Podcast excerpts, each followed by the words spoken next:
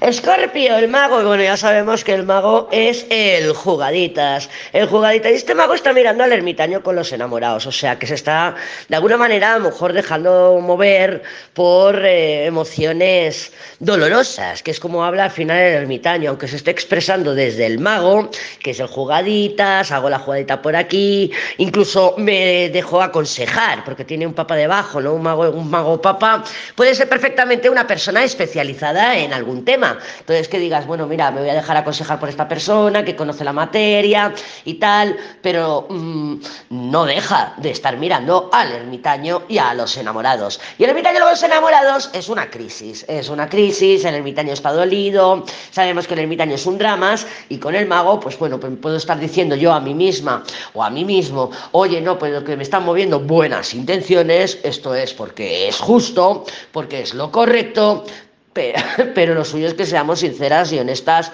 y honestos con nosotras y con nosotros mismos. ¿Vas a encontrar soluciones?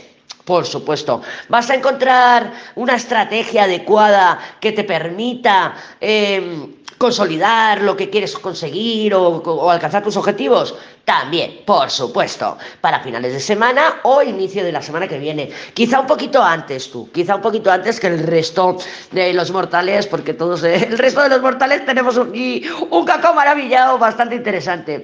Bueno, interesante no sé, pero, pero de que las cosas no van a salir como nos gustaría, por lo menos de entrada, seguro. Pero bueno, probablemente tú, si quedes con, con, con la estrategia adecuada